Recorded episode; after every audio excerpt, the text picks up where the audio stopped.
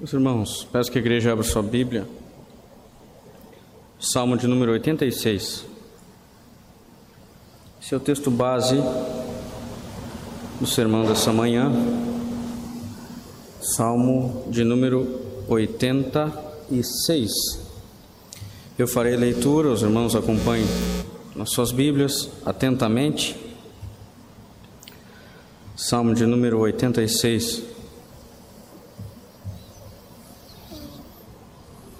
A palavra do nosso Deus nos diz assim: Inclina, Senhor, os ouvidos e responde-me, pois estou aflito e necessitado.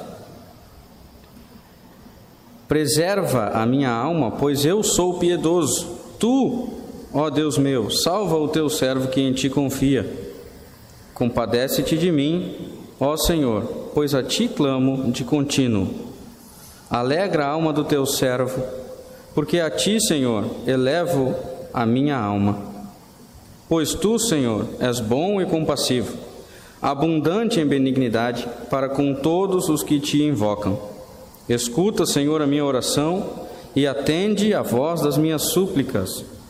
No dia da minha angústia, clamo a ti, porque me respondes. Não há entre os deuses semelhante a ti, Senhor e nada existe que se compare às tuas obras.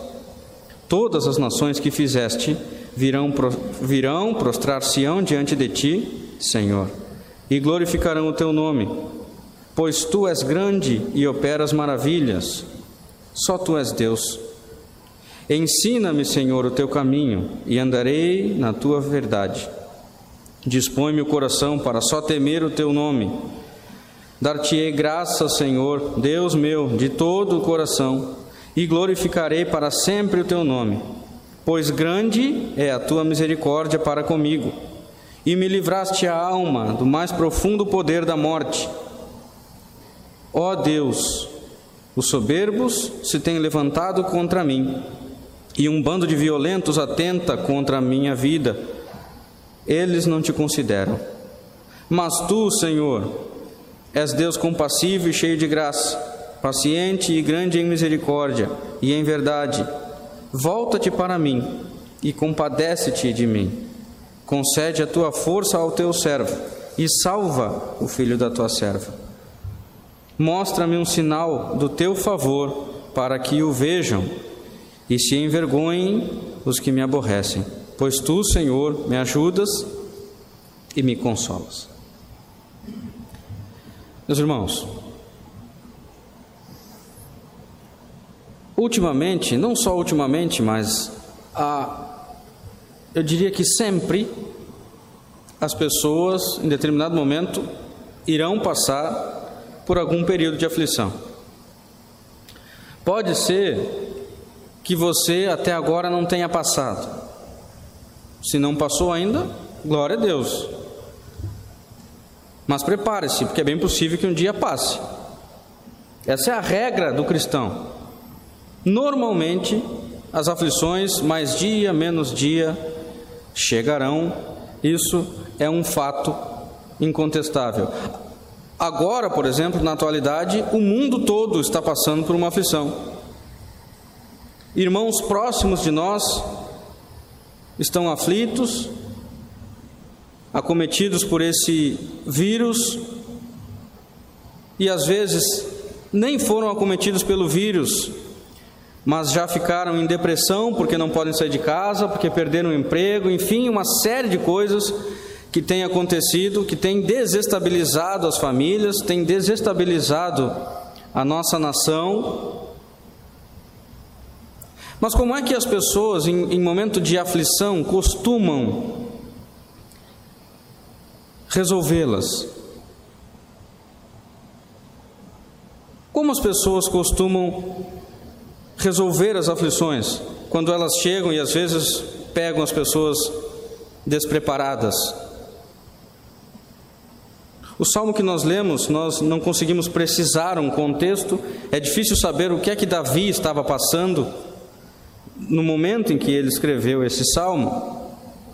Mas tem uma coisa que a gente pode entender por meio da leitura do salmo que fizemos, é que ele estava aflito, ele diz isso no salmo. Em vários períodos ele esteve aflito. A Bíblia não esconde a aflição do, seu, do povo de Deus. Muito pelo contrário. Muito pelo contrário. Ela deixa bem claro que o povo de Deus sempre, em determinados momentos, sofreu algum tipo de aflição. Mas o que nós precisamos entender, irmãos, como crentes que somos, e o Salmo nos mostra isso, é que as aflições podem ser resolvidas. O salmo que nós lemos é uma canção, uma oração cantada, que nos mostra que o antídoto para as aflições é a palavra de Deus e a oração. Esse é o tema desse sermão. O antídoto para as aflições é a palavra de Deus e a oração, e eu quero dividir esse salmo em cinco estrofes para que nós possamos entender o que é que o salmista está nos ensinando aqui. E o fato de nós não sabermos o contexto específico, muitas vezes pode ser uma bênção, porque ele nos facilita na aplicação para os nossos dias atuais. Afinal, o que nós temos em nossas mãos é a palavra de Deus, inerrante, infalível, inspirada, autoritativa e sempre atual.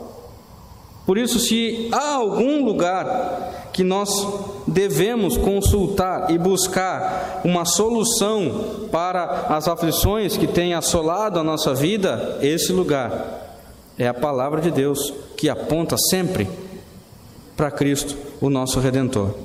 Então, a primeira estrofe que eu gostaria de mencionar aqui, ela nos apresenta uma oração de um servo comprometido. Uma oração de um servo comprometido, nós vemos isso do verso 1 ao verso 4. Davi já começa a sua oração chamando a atenção de Deus, por assim dizer, dizendo: Senhor, inclina os ouvidos, me responde. Ele quer uma resposta do Senhor para aquela aflição que nós não sabemos exatamente o que é que era. E, mas ele diz assim aqui, ó: preserva a minha alma, porque eu sou piedoso. Então aqui, irmãos,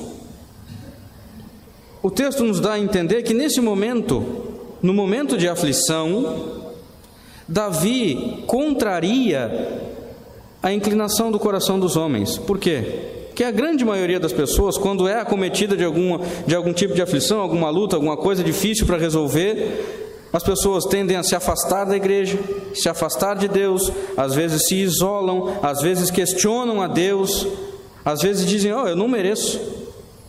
Por que, que isso está acontecendo comigo? Eu não mereço.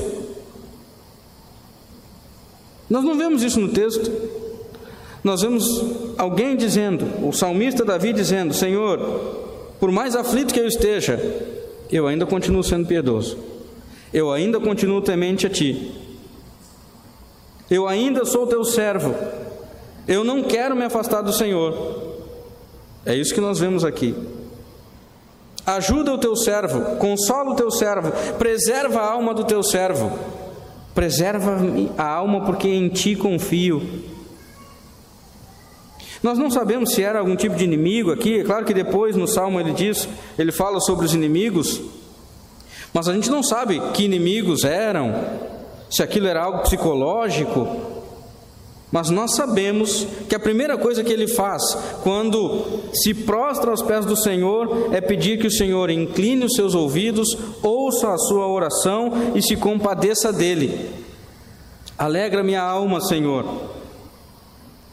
porque é a ti que eu clamo, é a ti que eu elevo a minha voz. Meus irmãos, muitas vezes as pessoas procuram a solução das aflições na TV, procuram um psicólogo, procuram uma série de lugares, na rede social, na comida. Tem gente que diz: Eu estou aflito, eu preciso comer. Se eu não como.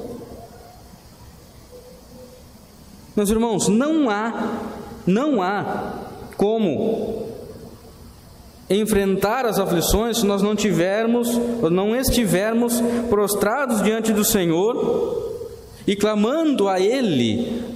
Meus irmãos, o momento em que nós estamos aflitos é o momento que nós mais devemos orar, mais devemos nos aproximar de Deus. Não nos afastar, como é a tendência do coração dos homens. Então ele fala nessa primeira estrofe: Senhor, eu continuo piedoso, eu confio no Senhor, eu estou clamando a Ti para que o Senhor salve o teu servo, porque o teu servo confia em um único Deus, e esse Deus é o Senhor. Então nós vemos a segunda estrofe, que nos mostra que esse servo comprometido ora a um Deus gracioso a partir do verso 5 até o verso 7, repare que no verso 5 deste salmo, ele já explica por que é que ele eleva a sua voz e clama a Deus. Pois eu clamo a ti, Senhor, por quê? Porque tu, Senhor, és bom e compassivo. Tu, Senhor, és bom e compassivo, abundante em benignidade para com todos os que te invocam. Ele está apresentando aqui um Deus que se compadece dos seus servos, que escuta a oração dos seus servos. Um Deus benigno, um Deus gracioso. Por isso que ele fala assim: no dia da minha angústia, eu clamo a ti, porque, repare lá no verso 7, porque tu me respondes.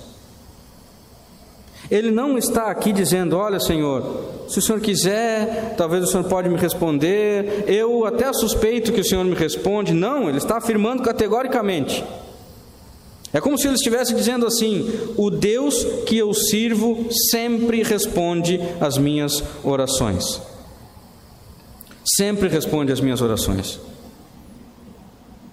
Quantas vezes você já parou para pensar nisso? Que todas as orações que os crentes fazem, todas elas, Deus ouve e responde. É claro que nem sempre a resposta do Senhor é a resposta que nós queremos ouvir. Às vezes ele pode dizer não. E aqui nós vemos também a graça do Senhor, a sua soberania e a sua misericórdia. Porque ele responde às suas orações de acordo com a vontade dele, e não de acordo com a nossa vontade, que às vezes brota de um coração corrompido, egoísta, sujo. Ele pede, ele ora, ele clama a um Deus que sempre escuta, um Deus gracioso, escuta, Senhor, a minha oração e atende à voz das minhas súplicas. Esse é o Deus que nos é apresentado aqui. Nós vemos a oração de um servo comprometido que ora a um Deus gracioso, mas ele diz também sobre esse Deus que ele é grande e poderoso. Repare a partir do verso 8, a terceira estrofe desse salmo, do 8 ao 10. Não há entre os deuses semelhante a ti, Senhor e nada existe que se compare às tuas forças. Todas as nações que fizeste virão prostrar-se-ão diante de ti, Senhor, e glorificarão o teu nome. Por quê? Porque tu és grande e operas maravilhas. Só tu és Deus. Meus irmãos, nós fomos chamados para fazer parte de uma família cristã, de uma religião o cristianismo, que nós professamos a fé e às vezes nos orgulhamos de dizer eu sou cristão, protestante, reformado. Mas será que no meio das nossas aflições nós conseguimos entender que o nosso Deus é o único Deus, que não há Deus que se compare a Ele, que Ele não é um Deus fraquinho, que Ele é um Deus grande e poderoso, que todas as nações se prostrarão diante dele. Todas as nações, sem exceção. Esse é o Deus que nós servimos. Quando nós olhamos para a grandeza de Deus e vemos que Deus, ainda assim, sendo grande, todo-poderoso, criador de todas as coisas, é um Deus compassivo que estende a mão para nós que não merecemos, meus irmãos, nós não deveríamos nos afastar, nós não deveríamos deixar de orar. A oração não deveria ser um assunto que volta e meia é pregado na igreja, é ensinado, porque o que menos os crentes fazem é orar. Isso é uma regra em todos os lugares. O que menos o crente faz é orar.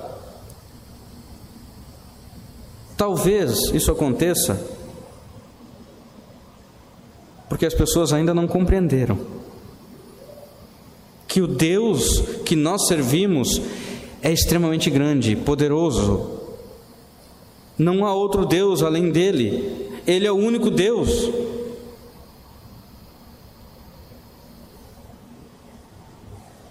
A próxima estrofe, que vai do verso 11 ao verso 13, nos mostra que este servo comprometido tem um profundo anseio pela verdade. E é por isso que nós dizemos que o antídoto para as aflições é a palavra de Deus e a oração. Repare, meu irmão, que ele diz assim: na sua oração ele fala isso. Ensina-me, Senhor, o teu caminho e andarei na tua verdade. Dispõe o teu servo, ou dispõe o meu coração, para só temer o teu nome. Quando foi que essa petição aqui, esse motivo de oração, fez parte da sua oração? Senhor, dispõe o meu coração para só temer a ti. Senhor, ensina-me na tua verdade, porque é nela que eu quero andar, é nela que eu devo andar. Será que essa oração, que esse motivo de oração faz parte das orações que nós fazemos diariamente? Dispõe o coração do teu servo para que ele tema só a ti, Senhor.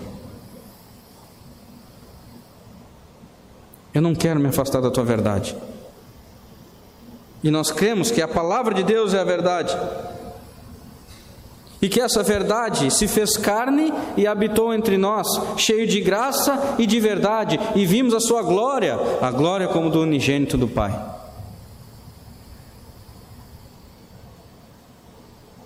Será que os crentes estão com o coração disposto apenas a servir e a temer ao Senhor, dar-te-ei graça, Senhor Deus meu, de todo o coração e glorificarei para sempre o teu nome. Por quê?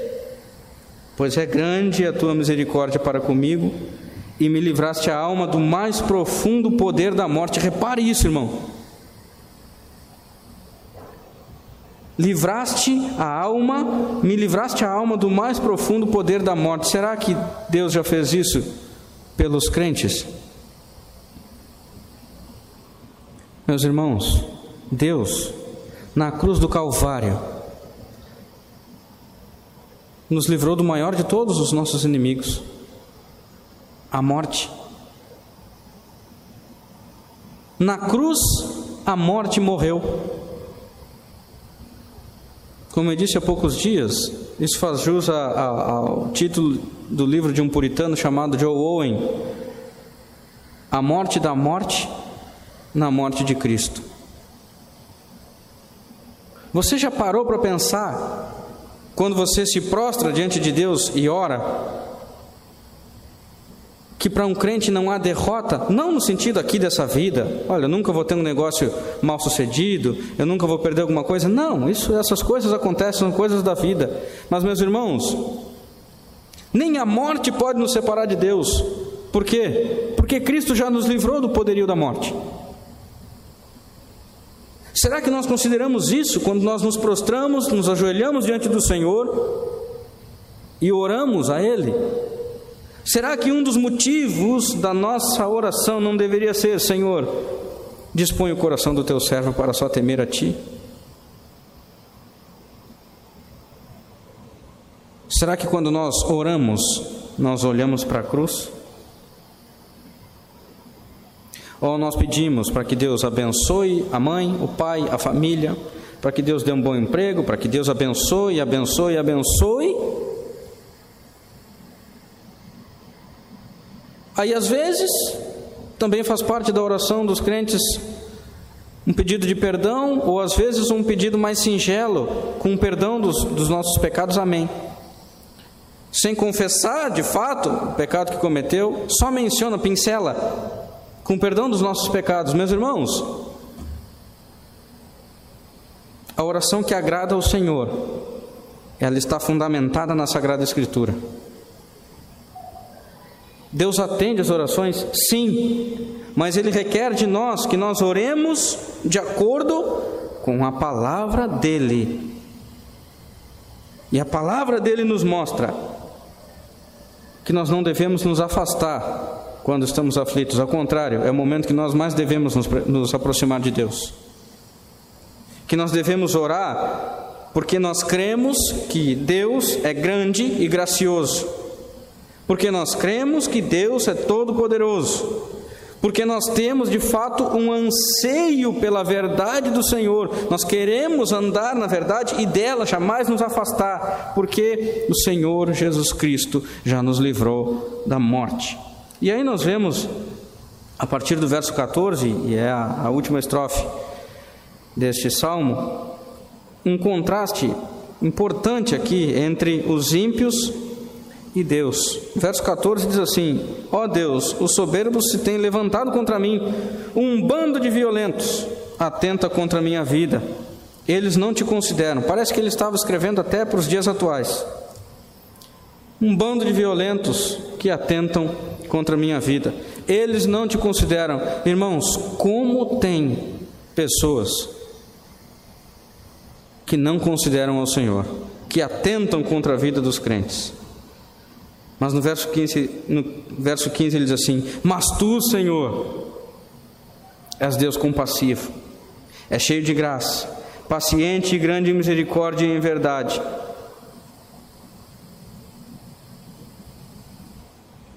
Meus irmãos, nós não devemos temer aqueles que atentam contra a nossa vida, que às vezes promovem a aflição. Estes não consideram o Senhor. Mas quando nós olhamos para Deus e entendemos que Ele é um Deus compassivo, que Ele é cheio de graça e que Ele já demonstrou a sua graça, enviando Seu único Filho para morrer na cruz do Calvário por nós. Meus irmãos, quando nós olhamos para esse Deus e fundamentamos a nossa oração na palavra do Senhor, nossas aflições são oportunidades para nos aproximarmos de Deus. Nossas aflições são oportunidades para que nós oremos mais, para que nós nós nos apeguemos mais à palavra do Senhor, estudemos mais. Meus irmãos, hoje as pessoas estão aflitas, claro que sim, mas muitas estão 24 horas por dia em casa.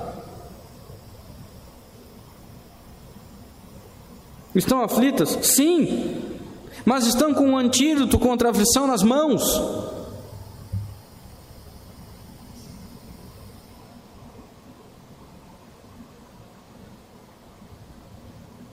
Pense nisso quando você estiver aflito. Talvez esse seja a situação sua. Talvez você esteja passando por um período de aflição. Como é que você tem reagido? Tem depositado a sua confiança em Deus? Tem orado mais? Tem se aproximado da verdade do Senhor?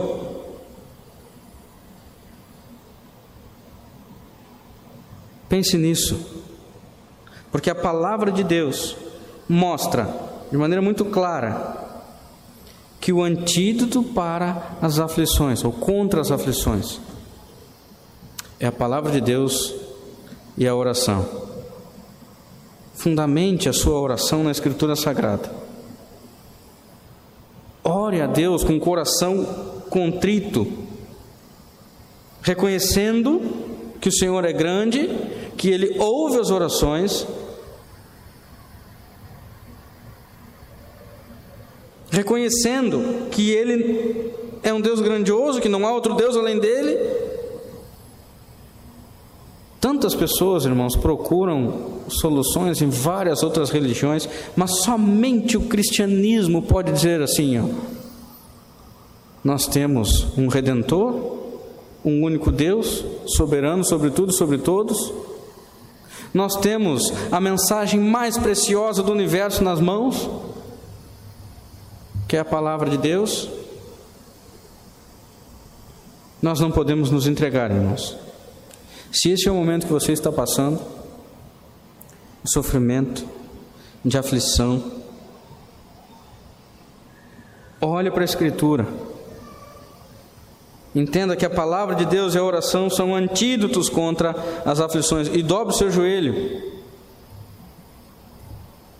Dobre o seu joelho, desativa a internet. Gaste mais tempo com Deus, orando ao Senhor, clamando a Ele em oração, lendo a palavra do Senhor. E assim o seu coração ficará mais contente, mais alegre. Como o próprio salmista disse: Alegra a alma do teu servo, pois a ti, Senhor, eleva a minha voz. Que o Senhor nos ajude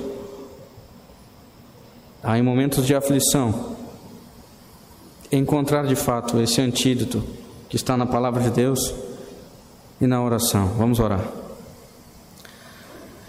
Senhor, muito obrigado.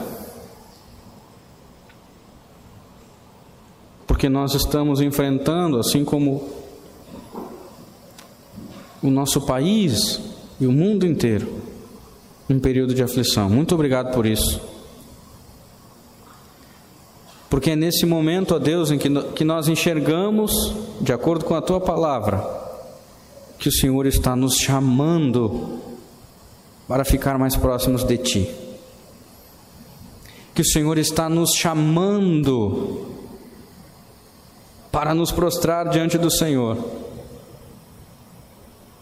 Ó Deus, dá-nos a graça de identificar as oportunidades que temos de nos aproximar de Ti. Não deixa que o Teu povo se afaste da Tua palavra nos períodos de aflição. Mas abra, Deus, os olhos espirituais do Teu povo, para que eles entendam que o Senhor é o único Deus, o nosso Redentor, o nosso ajudador, aquele que sempre ouve as orações dos seus servos e que sempre atende de acordo com a sua vontade, que é boa, perfeita e agradável. Ajuda, Deus, os teus servos a passarem por esse período de aflição, ancorados, amparados em tua verdade. Dispõe, ó Deus, o coração dos teus servos para temer somente a ti é a oração que nós fazemos em nome de Jesus. Amém.